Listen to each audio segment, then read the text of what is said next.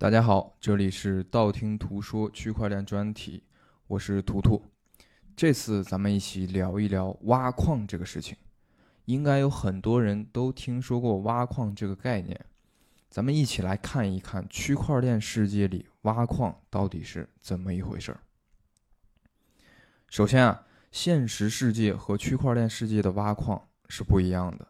区块链世界的矿工是不需要每天扛着镐头去矿山里挖洞凿墙来获取金属矿石的，他们是通过电脑和专业的矿机设备参与到整个网络的建设和运营，从而得到回报。我们以比特币为例啊，看一看比特币系统中的挖矿是怎么运行的。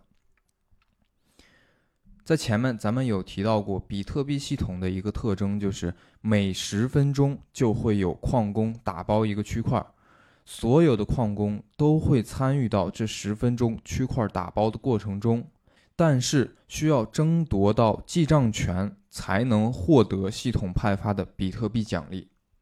那么问题来了，如何才能争夺到这个记账权，从而获得奖励呢？简单来说。就是在打包完成之后，每个矿工都需要让矿机计算一道数学题，谁先计算出来，并经过其他矿工验证之后，才能成功打包并获得奖励。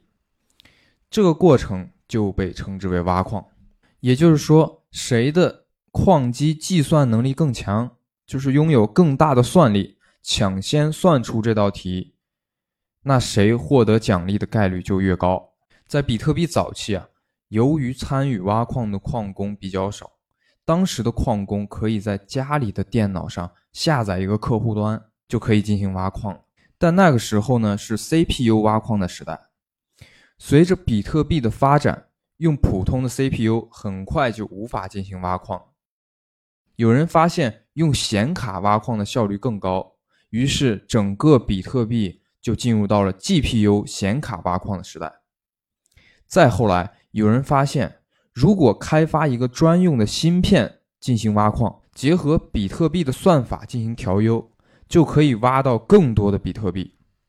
所以后来 CPU 和 GPU 挖矿都不行了，比特币正式进入了专业芯片，也就是 ASIC 芯片挖矿的时代。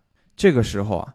这种矿机可以针对性的去解决这道计算题，更快的实现破解。到现在，挖矿几乎已经完全告别了家用电脑的时代。像比特币、莱特币这种成熟的币种啊，挖矿已经完全被 ASIC 芯片矿机所垄断。目前，在主流资产中，以太坊还是可以通过用显卡进行挖矿的。尽管 ASIC 矿机啊挖矿的速度很快，但它挖矿的币种是比较有限的，基本只能去挖算法比较固定的币种。而显卡矿机呢更为灵活，可以参与更多种的加密资产挖矿的过程，也可以随时进行切换。所以说两种方式各有优劣。早期呢，我们家用电脑是可以挖矿的，但是现在。家用电脑基本已经挖不到什么币了，能赚到的钱也很少。绝大多数的挖矿工作都是由专业的矿场和专业的矿机设备进行挖矿，他们的算力也需要接到专业的矿池来进行联合运算。现在的挖矿啊，已经告别了当年那个单打独斗的阶段，进入到了规模化、集成化、专业化的阶段。矿机其实是挖矿过程中一个比较重要的环节。由于矿机是挖矿过程中一个比较重要的环节啊，因此也催生了一批矿机公司。像国内比较知名的有迦南云智这样的矿机公司，可以说是全球矿机领域的领导者。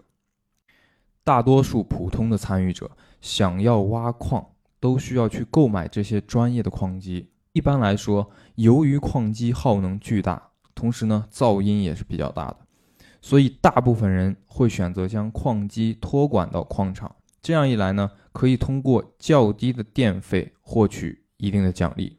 这些矿场也会对矿机进行更精细化的运维，延长矿机的寿命。如果我们把矿机放到家里呢，第一个是有高昂的电费，另一个是它的噪音和高热量也会影响到我们家中的生活环境。所以这些矿场呢，大多建设在偏远的地区，在那里他们能获得更便宜的电，甚至很多电呢就是所谓的气电。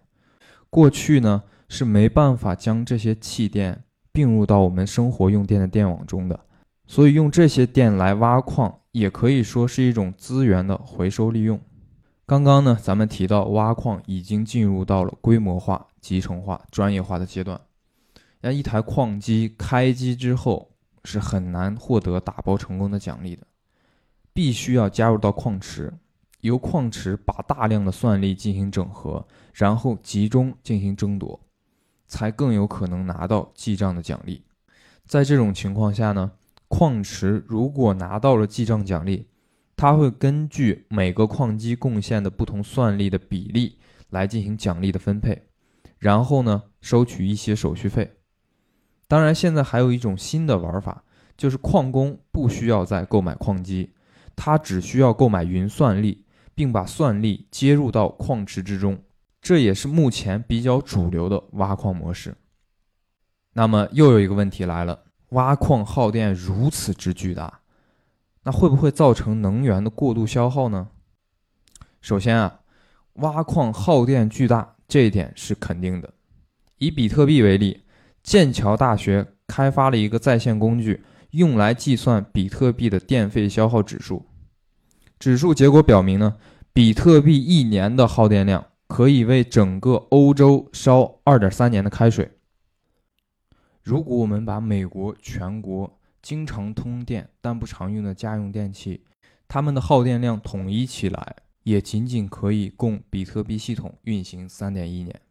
所以说，比特币确实是一个耗电巨大的事情。但是呢，现在美国或是全球其他国家都会在电厂附近配置很多矿机，一旦出现。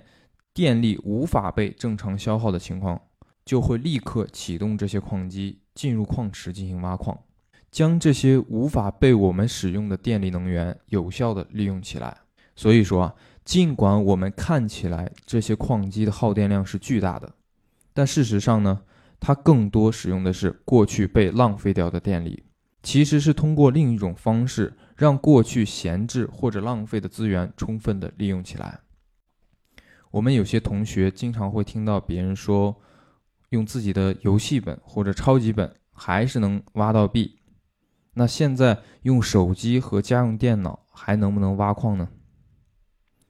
二零二零年年末到今年的年初，很多人都购买了显卡或者超级本进行挖矿，但是这样挖矿效率是非常低的，而且由于挖矿已经进入到专业化阶段。专业的矿场在挖矿的各个环节的运维是非常精细的，个人电脑无论是从能耗还是其他的方面都没有办法和专业的矿场进行对抗。很多人高价购买了显卡或是电脑准备挖矿，但是由于以太坊的算力不断飙升以及以太坊的费用下降，个人挖矿的投入产出比显得很不划算。有些人甚至想用手机进行挖矿。但实际手机的算力是不可能挖到任何资产的。还有一些朋友直接带着电脑到星巴克，边喝咖啡边挖矿。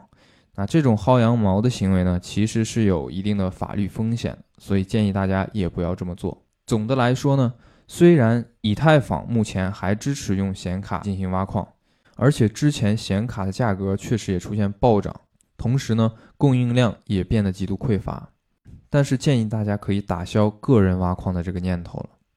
如果你想挖矿的话，建议你加入一些专业的矿场，学习一些专业的知识，在有一定的认知之后再去投入。千万不要头脑一热自己去买显卡尝试，因为这样风险是很大的。以上呢是对加密矿业的一些简单介绍，咱们在后面的学习中啊会有专门的矿业介绍的章节。欢迎大家在评论区留言或者提问，感谢大家收听，我们下期再见。